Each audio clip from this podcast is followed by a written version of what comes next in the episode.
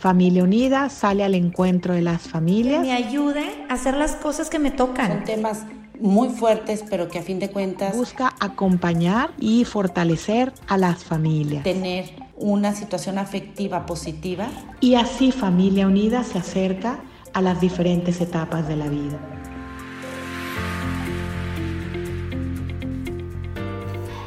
Quiero saludar a todos los amigos de Acompañándote en tu vida de Familia Unida. A todos mi saludo y mi felicitación por seguir estos podcasts acompañándote en tu vida de Familia Unida. Son eh, píldoras, píldoras de alegría, píldoras eh, de crecimiento, píldoras de sabiduría. Y hoy me toca a mí Padre Nibardo Quesada Mejía, sacerdote legionario de Cristo, 41 años de ordenado. Hice mi formación religiosa en Europa, en España y en Roma. Y pues Dios me ha llenado de grandes dones. Me tocó ayudar la primera misa de San Juan Pablo II, sucesivamente una misa privada con él y compartir muchos momentos. Así es que hoy quiero compartir con ustedes también un eh, tema que es propio del adviento. Cuando hablamos del adviento, casi siempre nos centramos en la venida de Cristo, Cristo que viene. ¿Y qué quiere decir exactamente adviento? La venida, pero es una venida muy curiosa porque Cristo ya está presente. Algo así como cuando vemos a una mujer encinta en espera de su hijo está en un adviento, pero no de alguien que va a venir, sino alguien que ya está presente, pero no totalmente. Ese niño está en el seno de su madre, todos eh, la miramos y nos quedamos pasmados, nadie pregunta ni hace ningún esfuerzo por entender qué es lo que hay allí. Allí hay dos vidas, allí hay dos corazones, allí hay dos almas y nadie pregunta qué es lo que tienes en el estómago, en el vientre, sino por el contrario, intuye inmediatamente esa presencia. Pues podríamos decir que es lo mismo para nuestra fe. En tiempo de Adviento celebramos una venida que ya es una presencia. El Adviento, según nuestra fe cristiana, tiene diversos aspectos. Uno de ellos es eh, la alegría. Durante los domingos de Adviento vamos celebrando, vamos siguiendo distintos personajes. Eh, San Juan Bautista, la Santísima Virgen, el encuentro María e Isabel, en concreto el tercer domingo llamado de la alegría. Bien, pues quiero centrarme en esta dimensión, la alegría. ¿Por qué? Porque la Navidad es ante todo alegría. Y parece que siempre, en los tiempos, sobre todo últimos tiempos, necesitamos todos nosotros devolver sobre esta realidad. Cuando llegan las Navidades y Adviento es preparación para ello, es tiempo de alegría. Vamos a concentrarnos un poquito en esta realidad de la alegría, entender un poco y decidirnos a vivir alegres. El Papa Pablo VI escribió una encíclica, una exhortación para todos los cristianos sobre el tema. Y yo me pregunto, ¿por qué tuvo que escribir y invitar a vivir alegres? Porque vivimos en un mundo de muchas tristezas, muchas pruebas. Por aquí y por allá las pruebas nos van siguiendo, se van haciendo presentes. Comencemos eh, por entender qué es la alegría. En latín existen dos palabras para decir alegría. Una, letizia y otra, gaudium. Cuando nosotros decimos letizia, estamos hablando de una alegría jacarandosa, externa, gritona, etc. Mientras que cuando hablamos de gaudium, hablamos de una alegría interna, profunda, no se acaba, la primera se acaba con las circunstancias, los momentos. La segunda no. Es una presencia, un algo que llevas dentro y que te hace una persona profundamente alegre. Estos eh, dos vocábulos han generado nombres de personas. Tenemos la persona Letizia o Leti, eh, es eh, siempre derivado de esta palabra, alegría. Gaudium existe en italiano, un nombre para varones, gaudiano.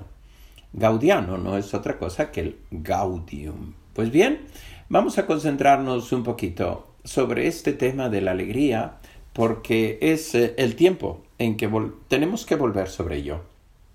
Tenemos que volver a darnos cuenta que lo más hermoso que Dios pone en nuestro corazón es la capacidad de estar alegres.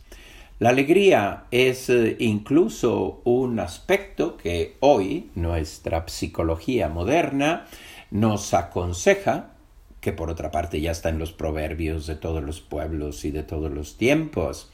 Nosotros tenemos en español un proverbio que dice al mal tiempo, buena cara, ¿no? En italiano existe otro idéntico, al mal tiempo, buena cara, cattivo tempo, buon viso. Los cristianos estamos llamados a llevar esa alegría. Estamos llamados a llevar la felicidad a los demás. Entiéndase bien que la felicidad es justamente eso, saber transmitir alegría. A veces nosotros vemos tantas personas que traen rostro de tabla, rostro de cadáveres, que llevan una insatisfacción profunda. Me gusta contarles que a veces yo como sacerdote celebro la misa, voy a dar la comunión, y llegan personas, se acercan a recibir la comunión con una cara de tristeza, con una cara de angustia, con una cara que digo, pues ¿a quién vas a recibir? Parece que te comiste un kilo de tachuelas y que no las has digerido. Pues así es, ¿qué es lo que te pasa? me da la tentación de ni siquiera poner a Cristo en sus labios, porque yo digo, ay Dios mío, ¿dónde te voy a meter? Y sí, esa tentación, Cristo tendría que venir a un corazón alegre. Pero bueno, si esa persona viene en esa situación, que sea el mismo Cristo que lo llena de alegría. Nuestro Papa actual, Papa Francisco, pues eh, ha también insistido en esta dimensión de la alegría habló de la alegría del Evangelio como identidad del cristiano, ¿verdad? Y habló también de la alegría del matrimonio cristiano, ¿no? Y pues, ¿por qué insiste en eso? Porque la necesitamos todos. Comencemos por decir que la alegría auténtica, verdadera, profunda, no es solamente el esfuerzo de una persona, un esfuerzo de voluntad, no es tampoco temperamental. Hay temperamentos que son alegres, jacarandosos, movidos, eh, eh, comunicativos, etc. Pero de la alegría que estamos hablando es un fruto del Espíritu Santo. San Pablo en la carta a los Gálatas lo dice bien claro. Dice, los frutos del Espíritu son alegría, gozo y paz. Donde hay estos frutos, ahí está presente el Espíritu.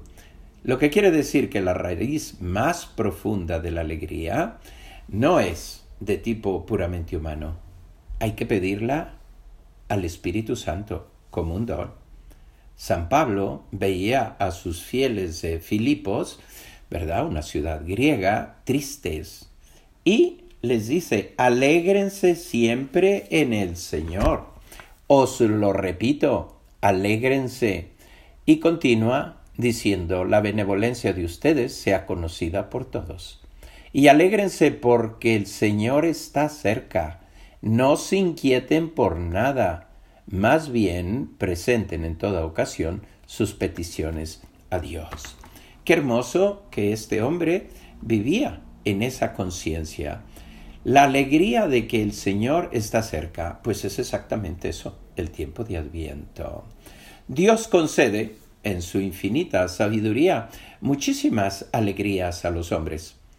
Yo creo que todos gozamos de la alegría de una buena comida, de la alegría de un vestido nuevo que te queda bien, te da gusto, de la alegría de un eh, mensaje que se recibe. Ah, caray, pues esta persona hacía mucho que no me eh, se comunicaba conmigo. Una felicitación. Todo eso nos produce profunda alegría. Tenemos motivos por los cuales hacemos fiesta. Una boda, el nacimiento de un hijo, un bautizo, una primera comunión, unos 15 años, queremos estar alegres. Nos interesa estar alegres.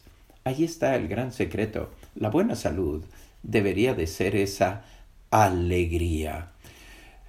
No podemos despreciar tampoco la alegría externa, que es todo lo que les he contado, la buena comida, el buen vino, la amistad, la salud, eh, celebraciones, cumpleaños, pero tenemos que tener cuidado de que no se queden ahí nuestras alegrías sino que, por el contrario, que sean las alegrías profundas, las alegrías que vienen de un corazón en paz, de una conciencia que luche, lucha por ser firme, por ser honesta, por ser verdadera, una conciencia que busca ante todo cumplir la voluntad de Dios. Queridos hermanos, no hay alegría fuera de esto, sobre todo en la familia. En la familia, en la medida en que cumplimos cada uno con nuestros propios deberes familiares, esposo, esposa, matrimonio, hijos, respeto, ayuda, tolerancia, perdón, todo esto hace que haya alegría en la familia.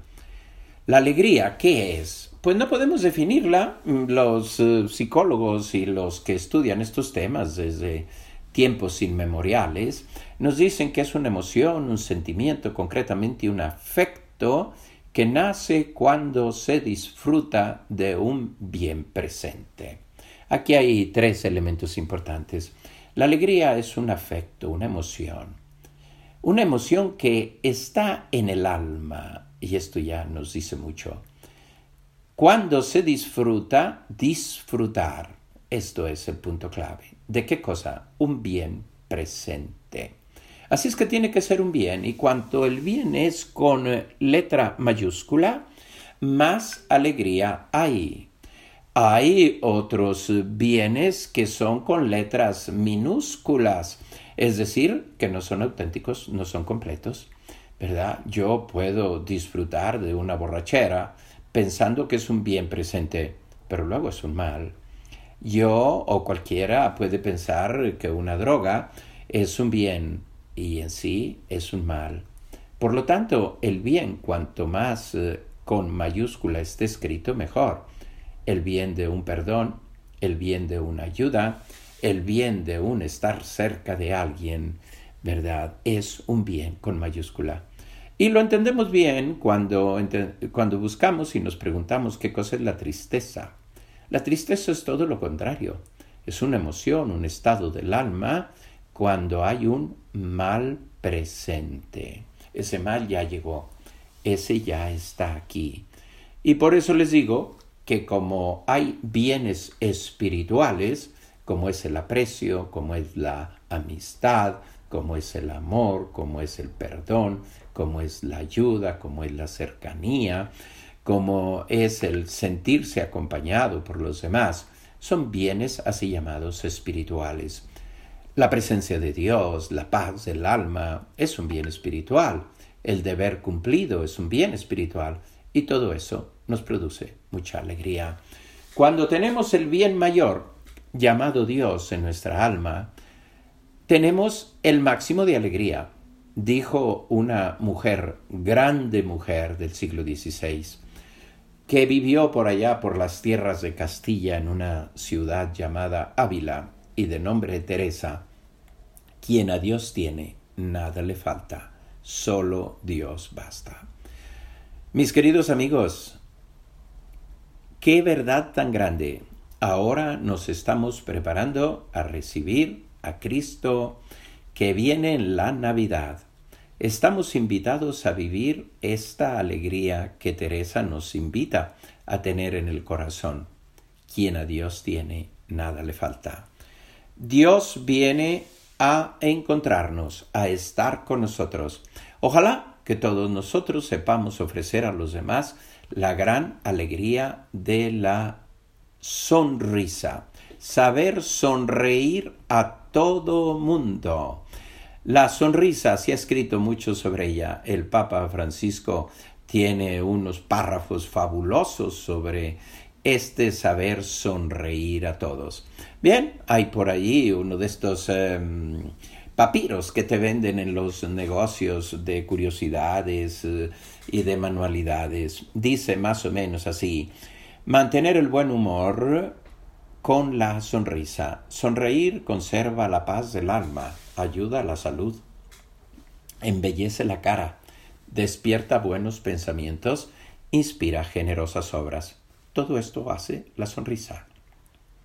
Procura sonreír siempre y quitar toda la severidad de tu rostro.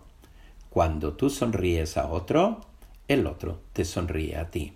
Termino, mis queridos amigos y, hermanos que siguen estos podcasts de Familia Unida, con eh, una noticia que leí en España cuando murió Cantinflas. Decía el periódico, ha muerto el hombre que hacía sonreír al mundo. Ahora va a hacer sonreír a Dios. Les dejo aquí estos pensamientos que ojalá les puedan servir como preparación para este gran momento de vivir la preparación a la Navidad. Prepararnos a sembrar sonrisas y sembrar alegría en los corazones. Para todos ustedes, un abrazo y sigan acompañándote en tu vida, escuchando los podcasts de Familia Unida. Un abrazo, que Dios los bendiga.